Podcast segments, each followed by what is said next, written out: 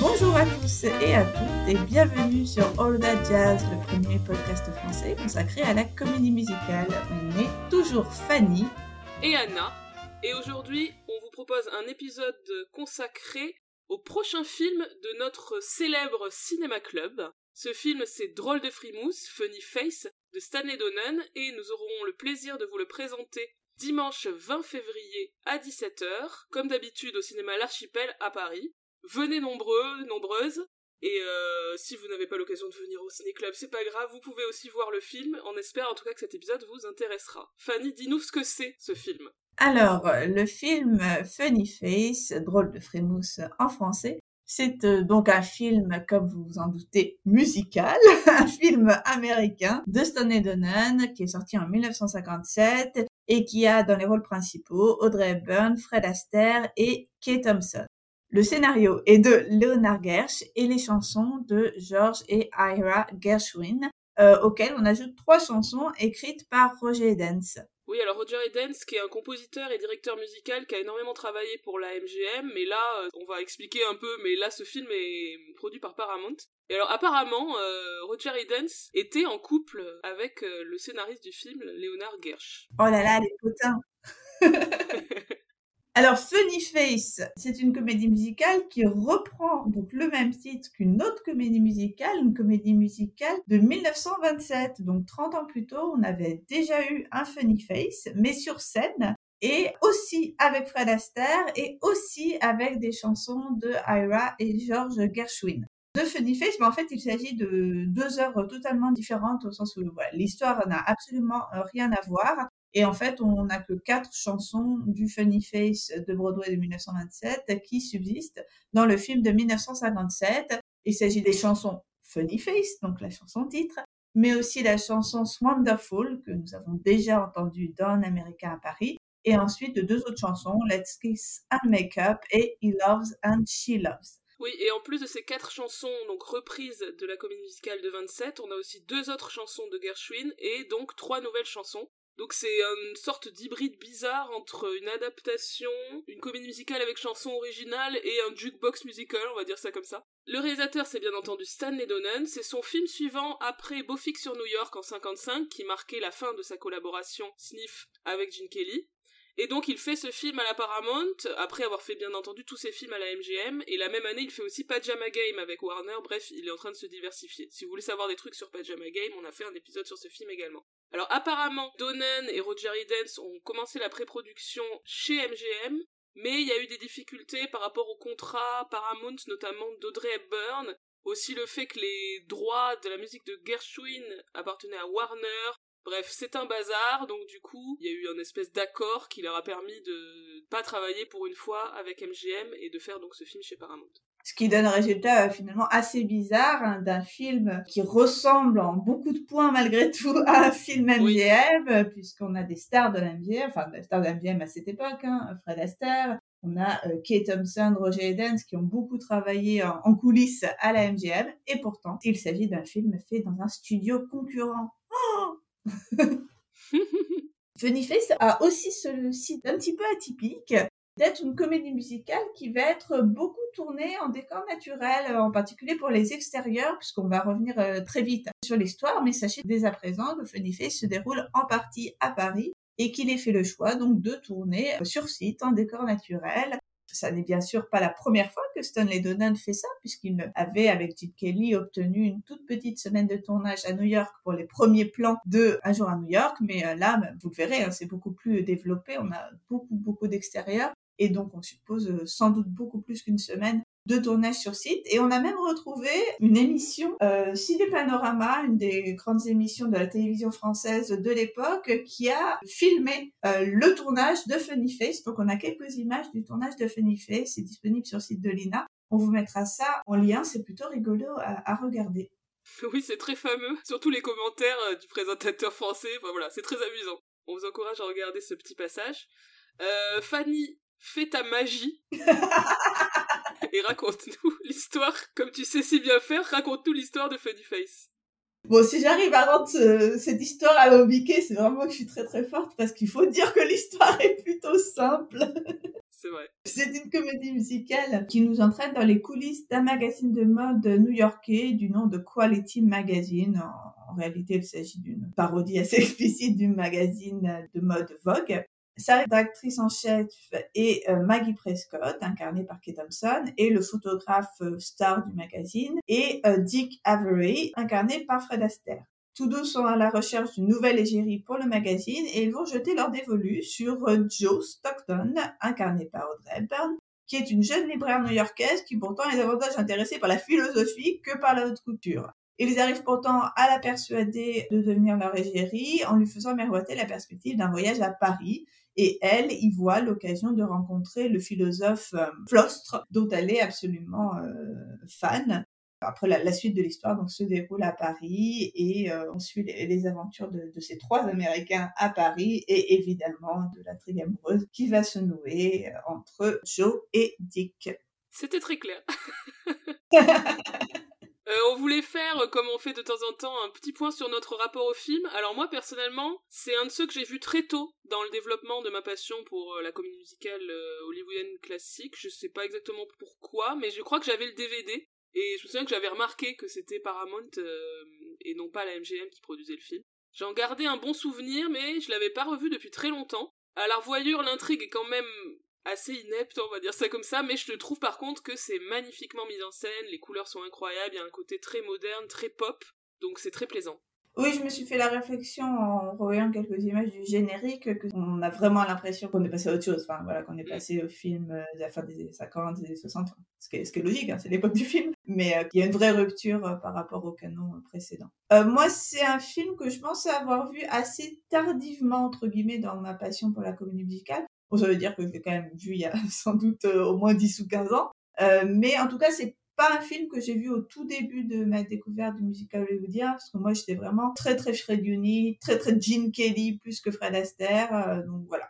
Mais en tout cas, quand je l'ai vu, j'ai tout de suite euh, adoré. Je pense à cause d'ailleurs de cette de cette intrigue, enfin de cette hybridation entre euh, l'univers du musical et celui de la mode, aussi euh, à cause de la présence de Kate Thompson, euh, que j'ai beaucoup aimé. et je, me suis aussi pas mal servi du, film pendant ma thèse.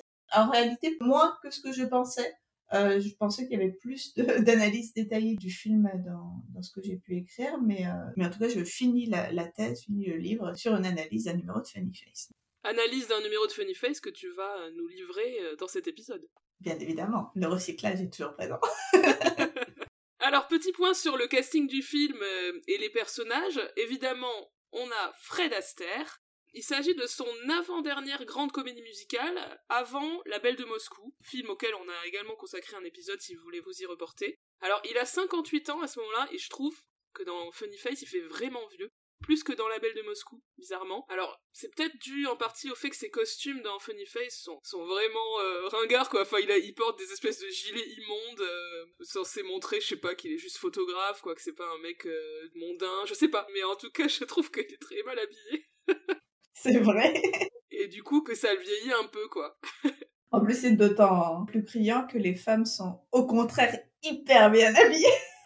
Oui. Lui, il, est, ouais, il a vraiment l'air d'être en haillon. C'est assez curieux. Mais je pense qu'il apparaît aussi d'autant plus vieux qu'il y a une très très grande différence d'âge avec Audrey Hepburn, plus qu'avec euh, Sid Charisse, puisque ici ils ont 31 ans de différence, alors qu'avec Sid, il n'est que de 24 ans son aîné, donc bon. Euh, je pense que ça ça joue pas en la faveur d'Aster. Bon, il y a aussi l'idée que c'est une ancienne star, alors qu'à l'époque, euh, Audrey Hepburn est vraiment une toute jeune star, donc ça aussi, euh, plus que l'âge des acteurs, je pense que ça joue. Et euh, là, il a une fois de plus une position de supériorité entre guillemets par rapport à la jeune Audrey Hepburn dans ce rôle de mentor vraiment qu'il a façonné selon son désir, enfin selon l'idée qu'il se fait d'elle. D'ailleurs, ce, personnage hein, de photographe incarné par euh, Fred Astaire, c'est directement inspiré du photographe euh, Richard Avedon, euh, photographe star, et de la relation qu'Avedon avait avec le mannequin Suzy Parker. On a ici vraiment un film qui va filer la métaphore du fait qu'il la révèle à la fois en tant que mannequin star, en tant que photographie aussi, littéralement. Mais aussi qu'il la révèle à elle-même. Et ça, c'est quelque chose qu'Aster fait, euh, fait vraiment souvent, qui va être totalement en phase avec son emploi habituel de Pygmalion qu'on retrouve dans His dans Six Stockings, par la danse, il va révéler la femme à elle-même et surtout euh, corriger finalement euh, ces supposés défauts qu'elles avaient, c'est-à-dire euh, une beauté qu'elles ignoraient, une sensualité qu'elles réprimaient ou un sens du spectacle qu'elles refoulaient juste là. On a vraiment cette idée qu'il va la façonner à son image. Et on a aussi cette métaphore de la photographie hein, qui est toujours un petit peu problématique puisque c'est littéralement en faisant une photo de Joe qu'il s'aperçoit de sa beauté et du potentiel de cette femme. Donc on a toujours là encore un jeu assez récurrent dans le genre du musical entre les femmes et l'image qu'elles projettent avec ce danger hein, de réification directement des femmes en les confondant avec leur image. Par rapport à cette histoire de Pygmalion, c'est vrai que j'ai vu un lien assez fort avec la Belle de Moscou, hein, qui est vraiment tournée juste après. Le côté, voilà, euh, l'héroïne qui est une femme intello qui a des principes et à qui on va apprendre la frivolité, toujours à Paris en plus. Au début, c'est une fille naturelle habillée comme un sac, hein, on va dire ça comme ça, dans Funny Face. Qu'est-ce que c'est que ce long gilet affreux qu'elle porte au début vraiment... Et donc, il y a aussi l'idée qu'on va la relooker, quoi. Et, euh, et ce côté Pygmalion, transformation d'une femme simple, entre guillemets, en femme du monde, ça annonce aussi euh, le rôle d'Audrey Hepburn dans My Fair Lady en 64. Hmm. Alors justement, Audrey Hepburn, c'est sa première comédie musicale, et c'est elle, pour le coup, qui chante contrairement à My Fair Lady, où elle est doublée par Marnie Nixon. Ce qui m'a semblé assez étonnant, euh, c'est que alors que Audrey a une formation danseuse classique, ici je trouve que c'est quand même assez peu exploité. Et bon, finalement, pas beaucoup plus dans My Fair Lady. Euh, bah ici, c'est vraiment dommage parce qu'avec Aster, je pense qu'il y aurait quand même eu des occasions. Audrey Hepburn avait commencé sur les planches de Broadway dans l'adaptation non musicale de Gigi en 51 et c'est ce succès qui va lui ouvrir les portes d'Hollywood. Oui, donc elle aura un grand succès au cinéma avec la comédie romantique Vacances romaines en 53, un succès surprise qui lui a valu l'Oscar de la meilleure actrice. À la suite de ça, elle signe un contrat pour sept films à la Paramount.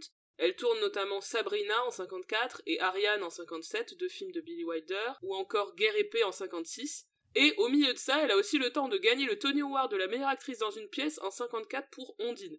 Bref, elle était déjà hyper reconnue à ce moment-là. Et elle retravaillera avec Donen sur deux superbes films non musicaux, que sont Charade en 63 et Voyage à deux en 67.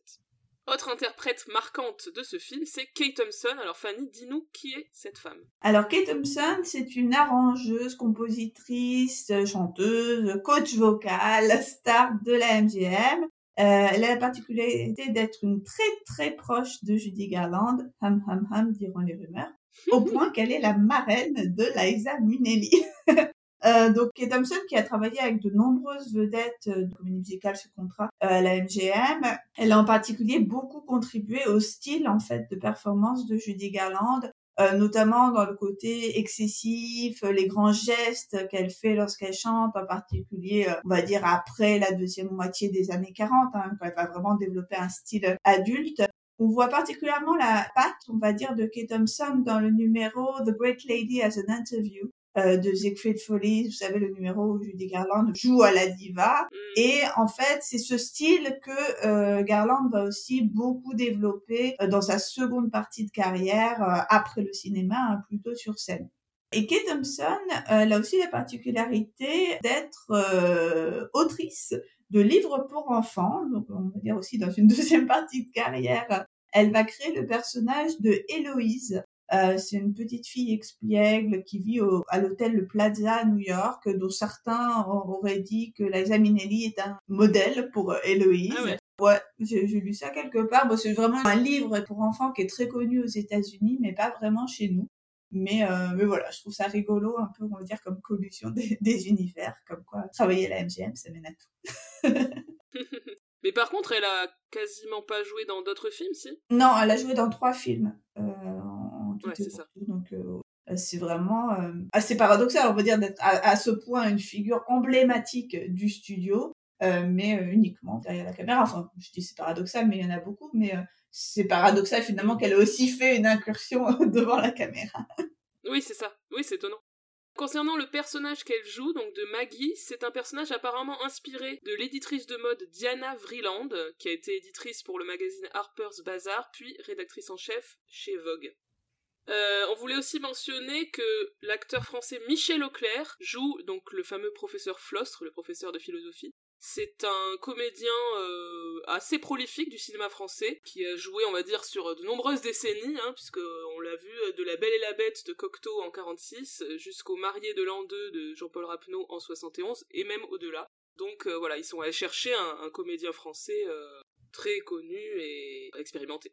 Et je pense aussi que du fait que ce soit tourné sur site, encore une fois, la plupart des tout petits rôles sont des vrais Français. Contrairement à ceux d'Américain à Paris, où tu sais, on a vu qu'ils avaient ramené euh, tous les euh, Grecs et tous les euh, non-américains, européens vagues qui traînaient à Hollywood. oui, tandis que là, c'est vraiment des Français qui jouent les Français, ouais. Voilà. Alors, parlons un peu des, des thèmes explorés dans ce film.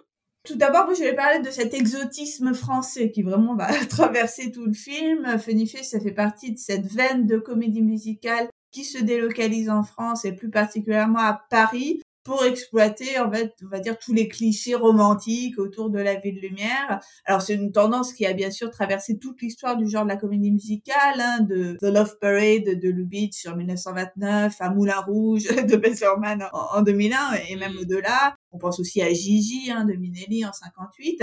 Mais c'est une tendance, cette délocalisation de la comédie musicale à Paris, qui est particulièrement prégnante dans les années 50. Hein. De toute façon, on parlait indirectement tout à l'heure de, Six Stockings, qui est la même année, qui est aussi Fred Astaire et qui est aussi à Paris. Mm. Et en fait, entre euh, l'année 1951 et l'année 58, on a pas moins de dix comédies musicales américaines qui vont se dérouler euh, tout tout en partie en France soit on va dire plus d'une par an à une époque où, comme vous le savez, le genre euh, est vraiment de, moins en moins euh, productif. Bon, la comédie musicale n'est pas le seul genre des années 50 concerné par cet exotisme français, hein, parce qu'on va avoir de manière générale plusieurs films américains qui vont se dérouler en France, mais on va dire que pour un genre, la comédie musicale à la recherche de spectaculaire, Paris et, et ses, merveilles sont un terrain particulièrement propice. Alors, autre thématique, c'est la satire du monde de la mode. Alors là encore, c'est quelque chose qui est pas du tout spécifique à, à Funny Face. Au contraire, on va dire qu'on a toute une veine de comédies musicales euh, qui vont s'hybrider avec l'univers de la mode. On pense à Roberta avec Junior Rogers et Fred Astaire dans les années 30, euh, mais aussi dans les années 40, Cover Girl en 44, hein, qui va aussi retracer l'itinéraire d'une icône de la mode, où on peut aussi plus ponctuellement retrouver les motifs du défilé euh, on pense à Stop Parade, le passage The Girl on the Magazine Cover, ou évidemment dans Chantons sous la pluie, le passage Beautiful Girl, où on a dans les deux cas des espèces de calendriers de filles euh, à, l'image du calendrier d'un magazine de mode. Là encore, je pense que c'est directement lié au fait que l'univers de la mode et des costumes, c'est une dimension spectaculaire particulièrement propice pour la comédie musicale. Dans Funny Face, le, une grande partie de la beauté du film vient de la beauté des costumes. On a des costumes réalisés par Edith Head, donc grande costumière de l'âge d'or hollywoodien, qui a notamment beaucoup travaillé avec Hitchcock. Euh, on a pour euh, l'ensemble des costumes Edith Head, mais aussi en particulier pour Hepburn, des costumes d'Hubert de Givenchy, pour euh, lequel Audrey Hepburn était égérie. Alors, pour parler du contenu précis de cette satire du monde de la mode, il y a une scène qui m'a quand même un peu dérangé au début. Sur euh, donc on a un premier personnage de mannequin qui est présenté comme particulièrement idiote. Donc la scène est très moqueuse. J'ai trouvé ça un peu misogyne. Ouais, assez assez pénible comme scène hein, parce que c'est vraiment euh, très très appuyé. Euh, et en plus, on a ce double truc qu'on a un, mannequin d'abord initialement moqué pour être trop bête, et ensuite Joe, donc le personnage de Draburn, qui va être moqué parce que elle est, elle, pas assez glamour illustration assez parlante de toutes les injonctions faites aux femmes, euh, avec cette idée bien sûr que la femme parfaite, elle est tout à la fois intelligente mais aussi glamour. Et d'ailleurs, c'est explicitement ce, qu'ils recherchent, hein, euh, Dick et Maggie. Hein, ils disent on cherche une fille qui puisse être belle, mais aussi avoir l'air intelligent. Et c'est bien évidemment ce en quoi Joe excellera une fois qu'ils l'auront remodelé à leur goût. Autre séquence qui est beaucoup mieux, c'est la séquence des séances photos qui s'enchaînent dans différents décors et costumes. où on voit donc l'héroïne jouée par Audrey Hepburn prendre de plus en plus confiance en elle et prendre goût aussi au mannequinat, donc euh, à, prendre la pose, etc., à donner des idées. Et donc c'est une succession de petites scénettes comme ça qui se terminent chacune par une image fixe de la photo prise par le photographe joué par Fred Astaire. Ouais, cette séquence euh, qu'un extérieur à Paris, elle est vraiment effectivement hyper belle avec un jeu aussi sur le noir et blanc, sur des photos en noir et blanc qui vont avoir des petites touches de couleur à la fin. Et c'est aussi la, séquence, la suite de scènes qui se conclut par euh, ce plan hyper euh, iconique de Hepburn qui descend le, Louvre en, imitant la victoire de sa motrace là avec le, costume qui vole au vent. Ouais qui est pas l'affiche du film, mais qui est une photo qui a été beaucoup reprise, j'ai l'impression, sur les visuels DVD. Oui. Une image qui est vraiment devenue assez marquante, je trouve. Dans le genre satire du monde de la mode, il y a une phrase qui m'a fait rire, donc dite par le personnage de Kate Thompson vers la fin, où elle dit à Fred Astaire Vous appartenez au monde de la mode, nous sommes des gens froids, artificiels, totalement privés de sentiments. Ça m'a fait rire. Il y a un petit côté, enfin, ça annonce un peu euh, Le Diable s'habille en Prada, mm. qui est un film euh, donc beaucoup plus récent, hein, des années 2000, qui avait aussi un personnage d'éditrice de magazine de mode inspiré d'une personne réelle. Ce qui est assez rigolo, c'est que justement, pour une fois, ce type de personnage est pas franchement antipathique. C'est vrai. Parce que d'habitude, on montre ces femmes-là comme étant vraiment très très dures, très très méchantes avec les autres femmes, ce qui est pas vraiment le cas du personnage de Thompson. Non, c'est vrai, elle est plutôt sympa, ouais. Elle essaie de faire son boulot et bon, comme les deux ils sont en train d'avoir une histoire d'amour, ça, ça perturbe un peu ses plans, mais, euh, mais ouais, elle est plutôt sympa. Et, euh, et, du coup, l'intrigue se termine par évidemment un grand défilé triomphal après toute une série de mésaventures. Donc euh, ça inscrit le film presque dans la tradition du backstage, hein, tous ces films euh, qui sont sur la préparation d'un spectacle et qui vont se terminer par euh, la représentation triomphale. Oui, d'ailleurs, ça m'a fait penser aussi que dans la classification qui fait des films, Rick Altman, celui qui fait la, typologie hein, des trois genres de comédie musicale, il dit dans sa définition du, du backstage qui se déroule dans l'univers du spectacle ou de la mode et des magazines. Ah oui. Donc ouais, c'est vraiment explicitement mis ensemble. D'accord, donc on pourrait dire que Funny Face c'est une comédie musicale backstage. Complètement. Alors, autre univers qui est euh, satirisé, je sais pas si ce mot existe, par le film, c'est, on va dire, le Paris intellectuel, style euh, Saint-Germain-des-Prés et ou Montmartre. Donc, euh, on va avoir les philosophes existentialistes, il y a même Sartre qui est mentionné à un moment dans la chanson Bonjour Paris. Et ici, ils sont parodiés en empathicalistes. Puis voilà, tout ce qui est les artistes avant-gardistes, etc.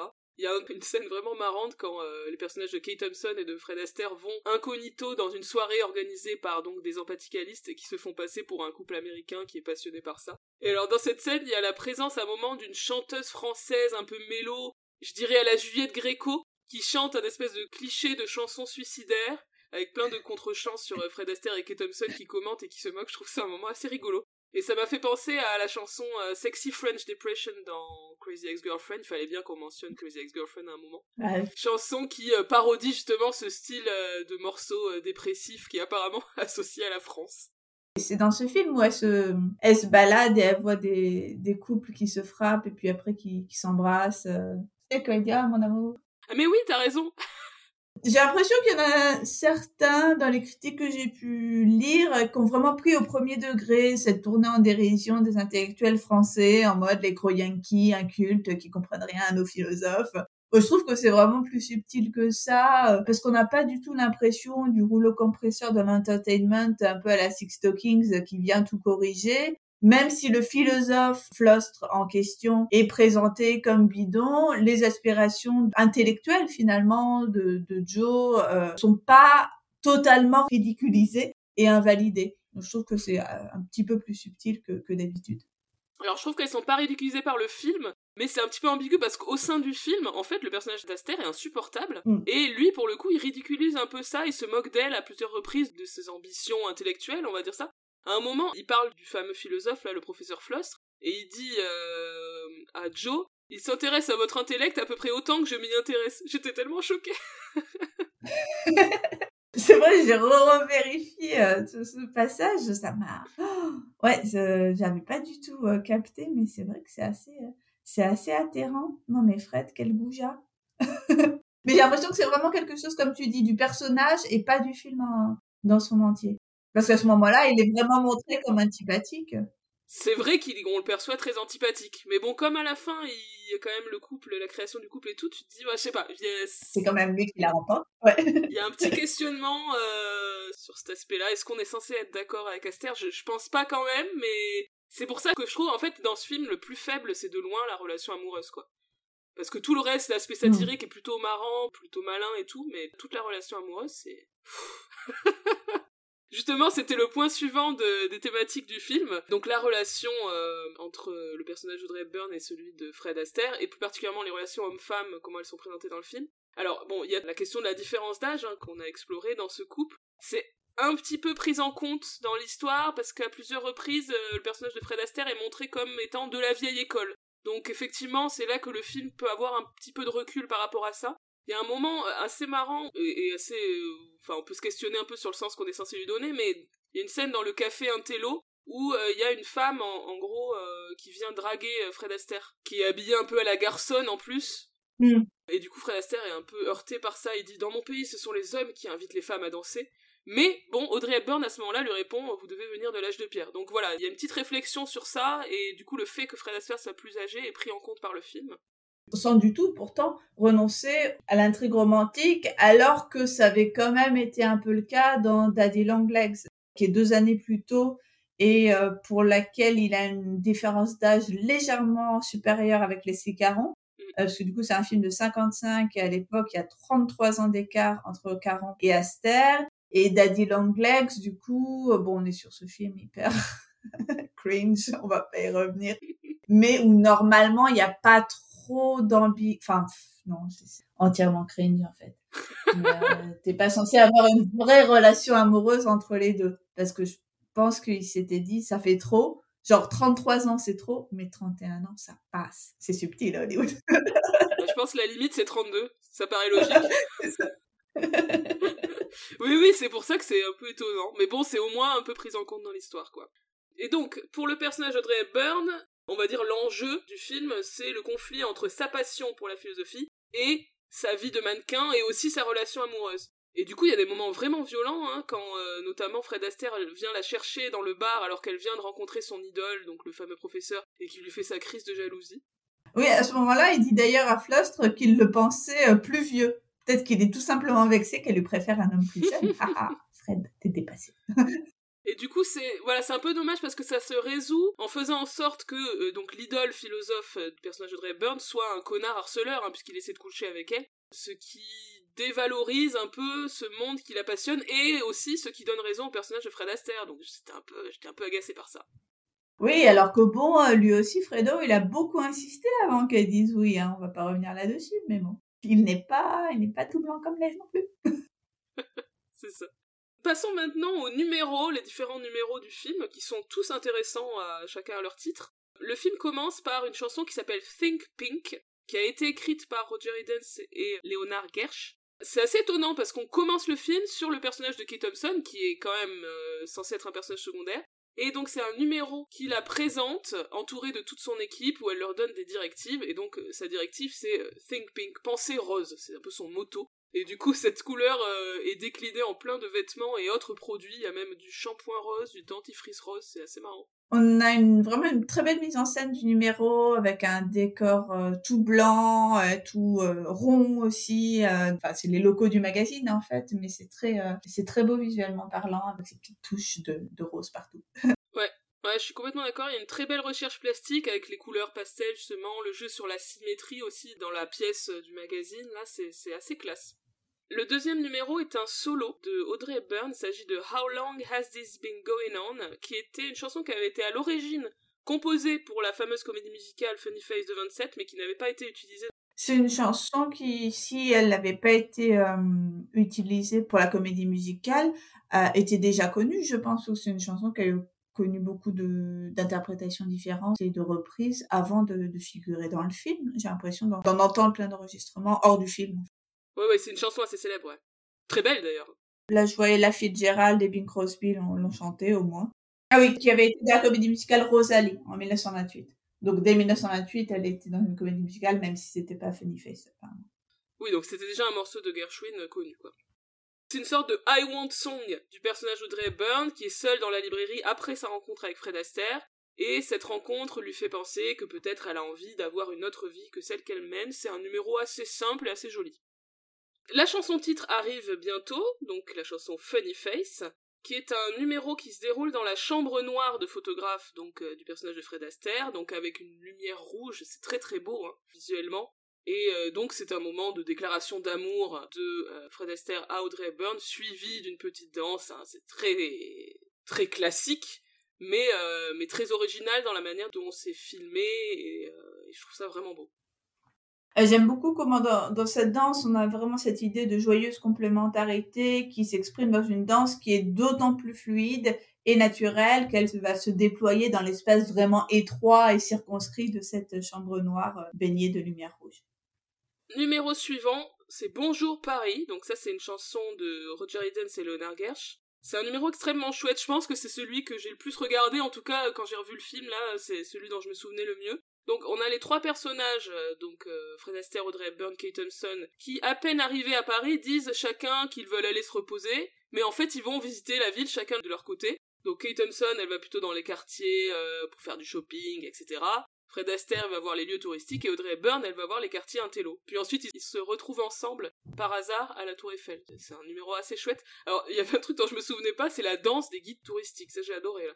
Ah oui ils font un peu la cour entre guillemets à Kate en mode euh, viens je vais te faire visiter la ville j'adore et ce côté un peu touristique euh, ça fait penser euh, beaucoup je trouve au numéro d'introduction d'un jour à New York dont on parlait tout à l'heure donc qui était aussi trois personnages qui visitaient une ville et dans les décors réels de cette ville.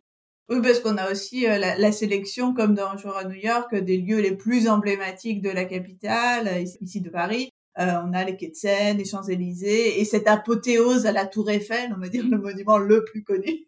Ça me fait aussi pas mal penser à Gigi, euh, le numéro Gigi dans le film Gigi avec euh, Louis Jourdan qui se balade aussi dans les jardins parisiens en criant Gigi.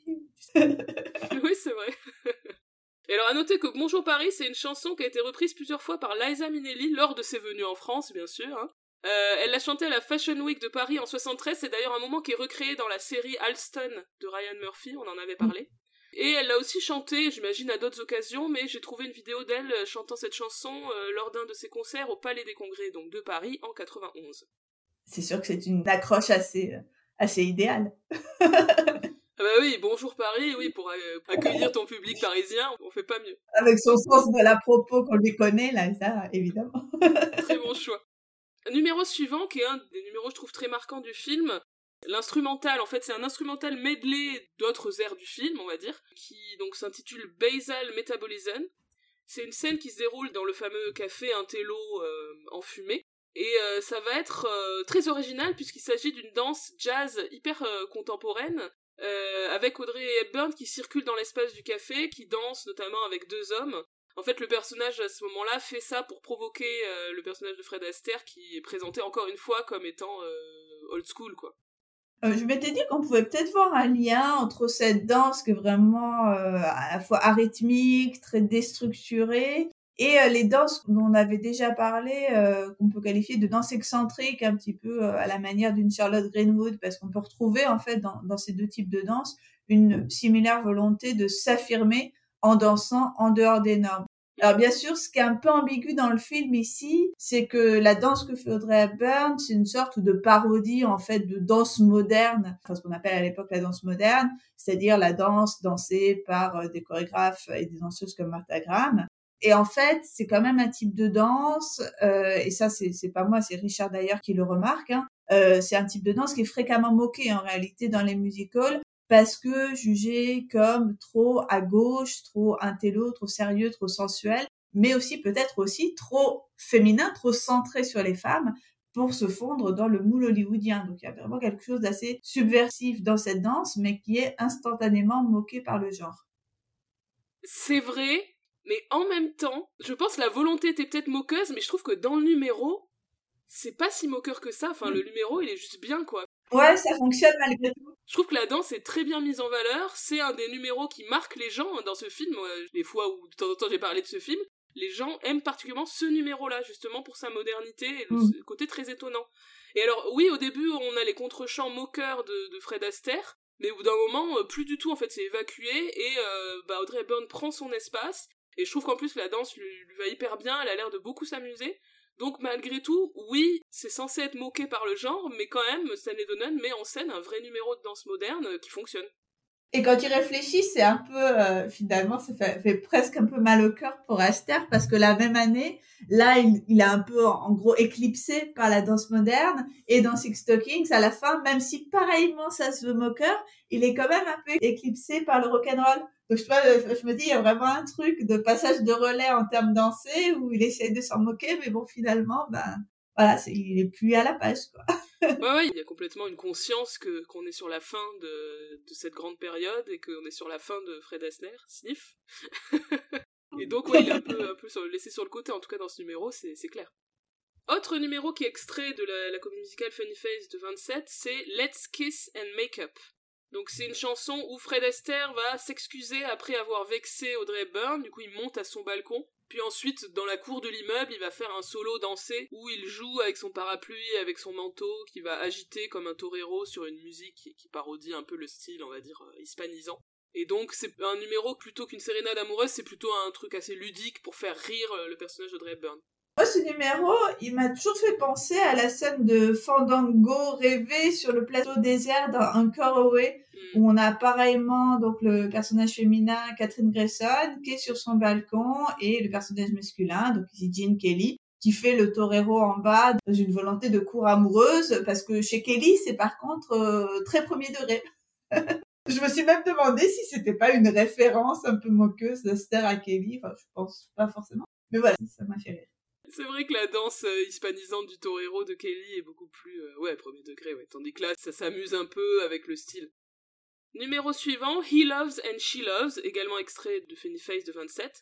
C'est une des chansons très connues hein, de Gershwin, qui a été interprétée par euh, plein de gens, et notamment par Ella Fitzgerald. C'est un numéro qui se déroule en extérieur, dans une sorte de parc à côté d'une église, Audrey Hepburn est à ce moment-là en robe de mariée puisqu'il s'agit d'un des costumes qu'elle portait pour les fameux euh, photoshoots. Mais évidemment, cette robe de mariée va être symbolique de l'union à venir des deux personnages. C'est un duo amoureux assez classique avec une sérénade d'Aster, puis une danse à deux. Et on retrouve dans cette danse le fameux cambré soutenu euh, récurrent dans les chorégraphies d'Aster pour symboliser l'abandon de sa partenaire. Alors là, un numéro où Fanny va avoir beaucoup de choses à nous dire puisque c'est le fameux numéro qu'elle a analysé dans sa thèse. Il s'agit d'une chanson euh, également écrite par Roger Edens et Leonard Gersh. C'est On How to Be Lovely. Dis-nous tout, Fanny. Euh, donc c'est un numéro qui intervient à, un tournant du film. C'est au moment où Joe a accepté de poser pour Dick pour le défilé de mode à Paris. Parce qu'au premier moment, elle lui a fait faux bon. Puis après, elle a compris qu'elle était quand même là pour participer à un défilé de mode. Et donc, elle se prépare à cet exercice. Maggie euh, lui explique qu'à l'issue de cette première conférence de presse, elle sera devenue une experte dans l'exercice d'être mignonne. How to be lovely, euh, c'est ce qu'elle va lui expliquer. Donc dans ma thèse, moi ce qui m'avait intéressé, c'est que j'avais montré que ce numéro, il remplissait exactement les caractéristiques de ce que j'avais défini comme un numéro d'accordance, c'est-à-dire une démonstration de la capacité du couple. Donc généralement, c'était le couple romantique, donc euh, l'homme et la femme qui tenaient les rôles principaux. Donc cette capacité du couple à produire de l'entertainment ensemble. Euh, j'avais distingué en fait trois caractéristiques récurrentes de ce type de numéro la coopération, la fluidité et le caractère ludique. Et en fait, j'ai bien l'impression qu'on retrouve les trois dans ce numéro On How to Be Lovely. D'abord parce que c'est un numéro de coopération ben, explicite, puisque l'apprentissage est tout le thème du numéro. Euh, le numéro est introduit par Maggie par euh, la phrase simplement écoute et répète après moi. Et après, Joe va justement répéter dans le numéro après Maggie ça se voit musicalement par euh, l'alternance systématique des paroles, parce qu'à chaque fois, c'est Maggie d'abord qui chante, Joe qui harmonise, et ensuite elles reprennent ensemble. Ça se voit aussi dans la danse, puisqu'on a une danse qui va être faite euh, de mouvements similaires que les deux actrices vont effectuer côte à côte. Ça se voit aussi dans leur synchronie qui va suivre de la musique, puisqu'elles bougent simultanément lorsqu'elles chantent à l'unisson et dansent l'une après l'autre euh, lorsqu'elles chantent en canon. Donc coopération évidente dans ce numéro traduite en termes musicaux et dansés, mais aussi une grande fluidité euh, qui va se traduire par l'emploi de nombreux mouvements glissés, par le chant canon également et par l'usage des violons dans l'accompagnement. Et enfin, le caractère ludique va ici passer plutôt par le jeu d'actrices. Elles vont toutes les deux redoubler de mimiques, de grimaces et de gestes un petit peu cabotins. On voit qu'elles s'amusent dans ce numéro. Alors, si on peut dresser un parallèle entre les caractéristiques de, ce numéro et ceux d'un numéro typique, en somme, de couple romantique, euh, je pense qu'au vu du peu de relations que les deux personnages entretiennent dans le reste du récit, il serait peut-être un peu euh, exagéré d'envisager véritablement euh, un couple romantique de ces deux femmes, en dépit de la personnage assez évidemment lesbienne de, de Kate Thompson. Mais en tout cas, cette démonstration d'accordance va efficacement célébrer une forte complicité féminine euh, deux figures indépendantes qui vont intégrer un modèle de relation entre femmes fondé sur la transmission, donc sans doute lié à leurs différences d'âge. je pense que c'est important hein, de rappeler qu'on a beaucoup euh, de numéros dans la comédie musicale qui ne sont pas simplement formés autour du couple romantique et qui pourtant peuvent produire chez le spectateur un même sentiment euh, d'émerveillement et d'exaltation. Et toute cette démonstration dans le cadre de ma thèse, c'était pour re-questionner peut-être l'importance trop grande qu'on avait euh, alloué au, couple romantique euh, hétérosexuel dans notre lecture du genre. On peut aussi euh, relever quelque chose d'assez ironique dans ce numéro, qui est que ce moment de célébration d'une complicité féminine se fait aussi dans un numéro où on va démonter la féminité comme une performance, parce que Bon, évidemment, si on lit les paroles du numéro au premier degré, on peut se dire, bah, c'est très misogyne parce que ça nous enseigne comment être charmante, comment se comporter selon les codes d'une féminité respectable. Mais en réalité, hein, c'est évident dans l'exécution du numéro que tout cela est très ironique puisque euh, les petits gestes qu'elles ont euh, lorsqu'elles mettent leur euh, une espèce de, tablier et un châle sur les cheveux. On est évidemment dans une conception euh, tout à fait parodique et excessive de la féminité docile, puisque c'est pas du tout ce modèle-là qu'Audrey Hepburn incarne dans le film. Merci Fanny pour cette analyse passionnante. Numéro suivant qui est également très rigolo, c'est Clap Your Hands. La chanson est tirée d'une comédie musicale de 26 des frères Gershwin qui s'appelle OK.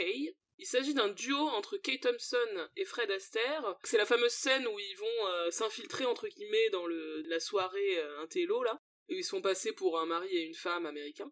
Et ils vont, euh, en l'occurrence dans ce numéro, chanter et danser devant tous ces intellos parisiens là qui leur demandent de chanter apparemment. quand on est à une soirée comme ça, il faut absolument faire un numéro. Oui, c'est sérieux. Mais tu sais, il y, a une femme qui vient les chercher qui leur dit Vous avez pas encore chanté, c'est à vous là. Donc c'est un numéro euh, comique assez délirant, vraiment que je trouve très plaisant. Ils ont l'air de, s'amuser comme des fous là les deux. Je trouve que c'est un peu le même type de duo que euh, celui de Fred Astaire avec Jenny Page dans La Belle de Moscou. Mm. Et, je trouve que dans ce numéro en particulier, on voit vraiment tout le professionnalisme de Kate Thompson. Enfin, je ne sais pas si c'est euh, par rapport à, notamment la voix de, de Aster. Enfin, je sais pas, ça m'a vraiment euh, sauté aux yeux combien elle était hyper euh, carrée, hyper précise dans les gestes, dans l'exécution du numéro, dans la voix aussi, dans la façon de chanter. Et c'est marrant, je sais pas si c'est que je, je, projette, mais je me suis dit, ah bah, on voit vraiment tout le style MGM dans sa performance à elle. Et bon, c'est pas c'est pas hasard, hein, puisque c'est elle qui a contribué à forger ce style, mais là, ça m'a ça m'a vraiment marqué. Ouais, je trouve que c'est un des meilleurs numéros du film, vraiment très très euh, chouette et très ouais, je sais pas, ils sont tout est bien quoi. je sais pas comment dire. C'est très maîtrisé en fait. Ouais. C'est carré quoi, c'est c'est MGM quoi, même si c'est à la Paramount. C'est carré, c'est MGM, mais ils arrivent à l'intérieur de ça à avoir l'air de s'amuser et du coup à amuser le public quoi. C'est vraiment très bien. Dernier numéro du film, c'est la chanson Swonderful, donc également extraite de Funny Face, et qu'on avait déjà entendu dans euh, Un Américain à Paris, on en a parlé bien évidemment. Le numéro se déroule dans le même décor, donc le fameux décor en extérieur dans un parc, que la chanson He Loves and She Loves, et d'ailleurs Audrey Byrne porte aussi la même robe de mariée, puisque c'est en fait c'est le clou du défilé, c'est ce costume, enfin cette robe de mariée qu'elle porte, et du coup elle, après elle s'en va du défilé, et euh, elle retrouve Fred Astaire euh, alors qu'elle porte encore ce costume. J'ai trouvé qu'il y avait une dimension peut-être un peu plus égalitaire que euh, la chanson He Loves and She Loves, dans la mesure où dans celle-ci, ils vont euh, se chanter l'un à mm. l'autre. La chanson, enfin voilà, il y, a, un couplet dit par l'un, puis ensuite un couplet dit par l'autre. On n'a pas la, dimension euh, sérénade astérienne comme, comme précédemment. Un numéro vraiment court et ça marque la fin du film. Et à la fin, ils s'éloignent sur, sur l'eau, ils se mettent sur une sorte de radeau chaque fois, je suis là, ça va couler à tout moment, votre truc. et le film se termine sur ça, on les regarde partir sur ce fameux radeau. Donc voilà pour euh, les différents numéros du film. Un petit point euh, assez court sur la réception du film. Le film est sorti euh, dans les salles américaines en février 57. Et il a même été en compétition à Cannes la même année, mais il n'a pas remporté de prix. La réception critique a été assez bonne, mais en revanche le film a été plutôt un échec au box-office, puisque pour un budget de 3 millions de dollars, il a réalisé seulement 2,5 millions de recettes. Bon, Paramount ressortira le film en 1964 après le succès de My Fair Lady pour engranger malgré tout quelques bénéfices euh, supplémentaires euh, après coup, parce que la, plus grande encore notoriété d'Audrey Hepburn après My Fair Lady a permis au film Funny Face d'avoir une ressortie assez réussie. Et enfin, on voulait terminer sur des petites références qu'on avait vues dans d'autres œuvres. Je sais pas si c'est si explicite, mais possiblement. Hein. En fait, euh, dans les rayons de la librairie, il y a un moment où euh, Audrey Hepburn va euh, glisser. En fait, elle est sur l'échelle qui est dans la librairie et elle va glisser le long des rayons sur cette échelle. Et ça fait un peu penser, je trouve, à, dans le dessin animé La Belle et la Bête, à ce que fait Belle. Alors, même si Belle, elle le fait de manière beaucoup plus élégante, alors qu'Audrey Hepburn, elle manque de se casser la gueule.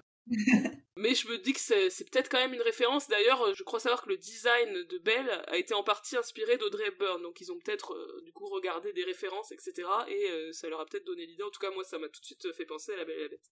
Moi, de mon côté, j'ai toujours pensé un petit peu à Funny Face lorsque je regarde la série euh, Emily in Paris, cette fameuse série Netflix que nous adorons détester.